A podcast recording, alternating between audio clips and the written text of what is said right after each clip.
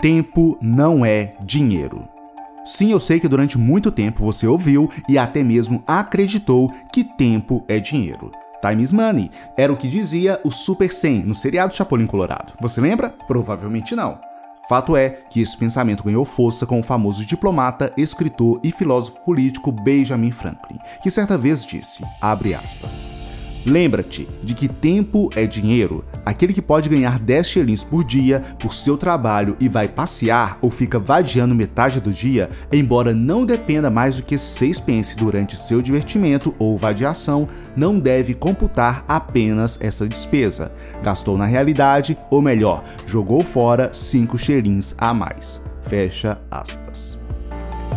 Tempo é dinheiro. Ainda hoje, muitos interpretam essa citação com a ideia de que sempre temos que ser produtivos, que Deus ordenou o trabalho constante e que o descanso é só na glória. Já adianto, tempo não é dinheiro. Mais que isso, a ideia do times money é amplamente rebatida na Bíblia Sagrada. Para explicar melhor, veja agora três suposições equivocadas e altamente destrutivas geradas pela mentalidade de tempo é dinheiro.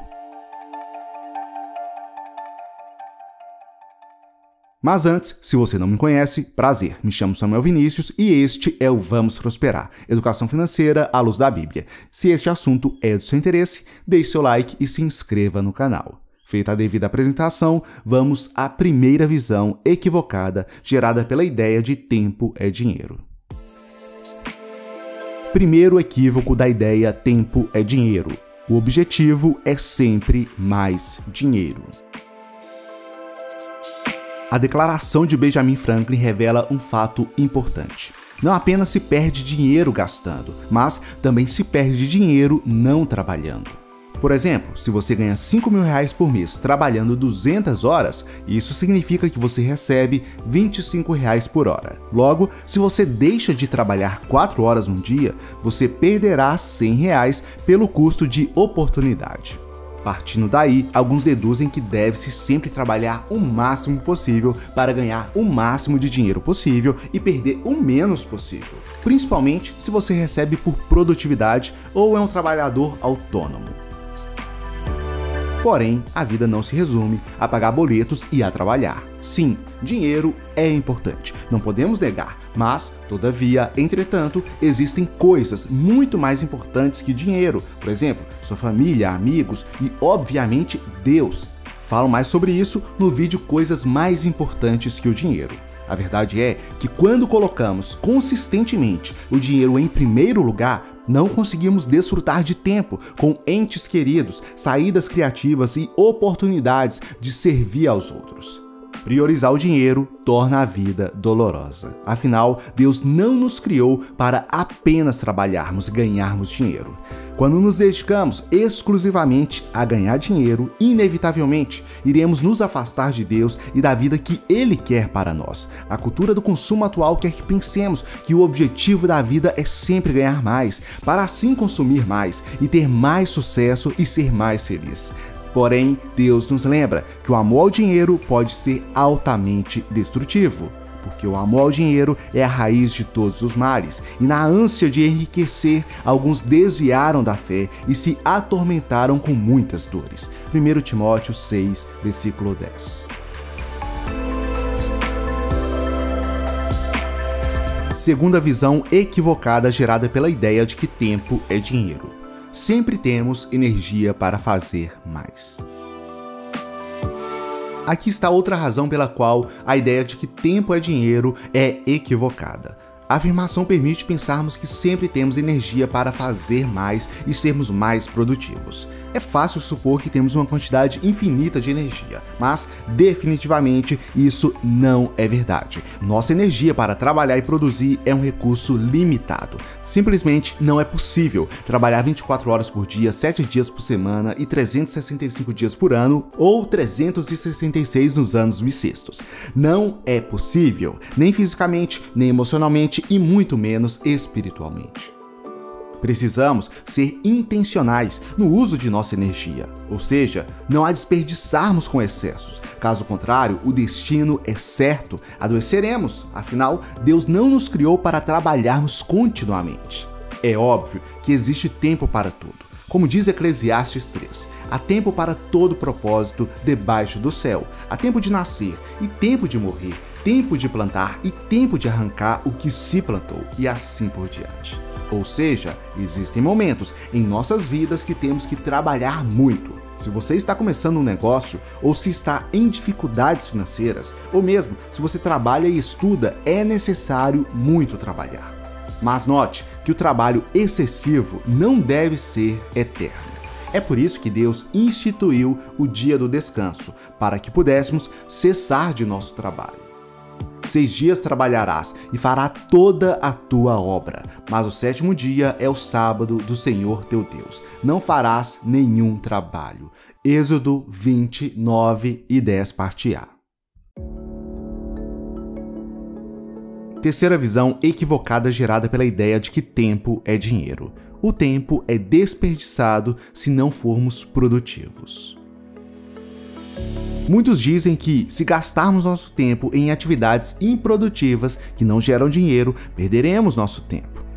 Esta é uma mentira contada em especial por duas categorias de pessoas. Primeiro, pelos adeptos da cultura do consumo. Segundo, por alguns líderes religiosos equivocados.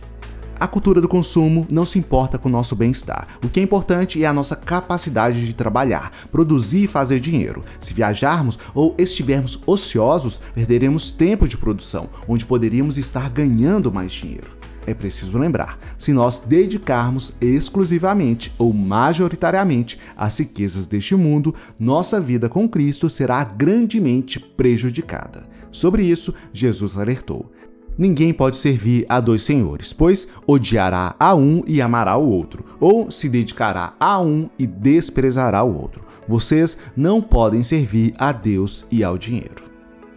Sim, somos chamados para sermos produtivos, para trabalharmos, para gerarmos valor à sociedade mas também fomos chamados para outras coisas. Também fomos chamados para crescermos espiritualmente, intelectualmente e emocionalmente, para passarmos tempo com entes queridos, amigos e com o próximo. Jesus, em seu ministério terreno, curou doentes, ensinou sobre o amor de Deus, passou tempo com pessoas e, para surpresa de muitos, o Mestre até mesmo dedicou parte de seu tempo terreno para descansar com seus discípulos.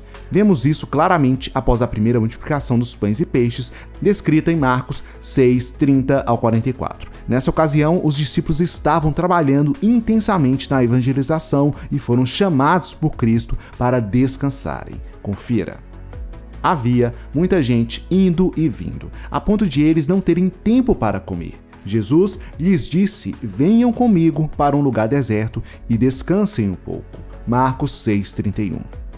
E aqui eu aproveito para dizer que alguns líderes religiosos pregam que sempre devemos trabalhar na obra de Deus, constantemente, sem descanso, afinal, o descanso, ah, o descanso é só na glória. Sim, você deve trabalhar a favor da expansão do reino, mas lembre-se de Eclesiastes 3. Há tempo para tudo. Há tempo de evangelizar, há tempo de discipular, há tempo de se dedicar aos trabalhos da igreja, e você deve fazer isso. Mas também há tempo para estar com seu cônjuge e filhos, também há tempo para estar com amigos e familiares, e também há tempo de descanso. É preciso equilíbrio. Há tempo para tudo. Definitivamente, tempo não é dinheiro. Como Gustavo Cerbasi certa vez disse, tempo e dinheiro são duas riquezas bem distintas que estão sobre a nossa disposição. A falta de uma resulta na falta de outra. Por exemplo, está sem tempo, pagará mais caro por serviços. Está sem dinheiro, precisará de mais tempo para resolver seus problemas, tendo que apelar para maneiras mais criativas e às vezes pouco práticas, que exigirão tempo. Diante de tudo isso, se você está vivendo uma vida desequilibrada no que diz respeito a tempo e dinheiro, pense no que você pode fazer. Sim, existem tempos em que esse desequilíbrio se faz necessário, pelo menos durante um período. Porém, esse desequilíbrio não pode ser eterno. Se você deseja ter uma vida financeira mais próspera e alinhada aos princípios bíblicos, eu te convido a acessar o primeiro link na descrição e conhecer o curso Liberdade Financeira Cristã. É neste curso onde mostro passo a passo e de maneira estruturada todos os ensinamentos financeiros bíblicos que você precisa saber para transformar suas finanças. É só acessar o primeiro link na descrição.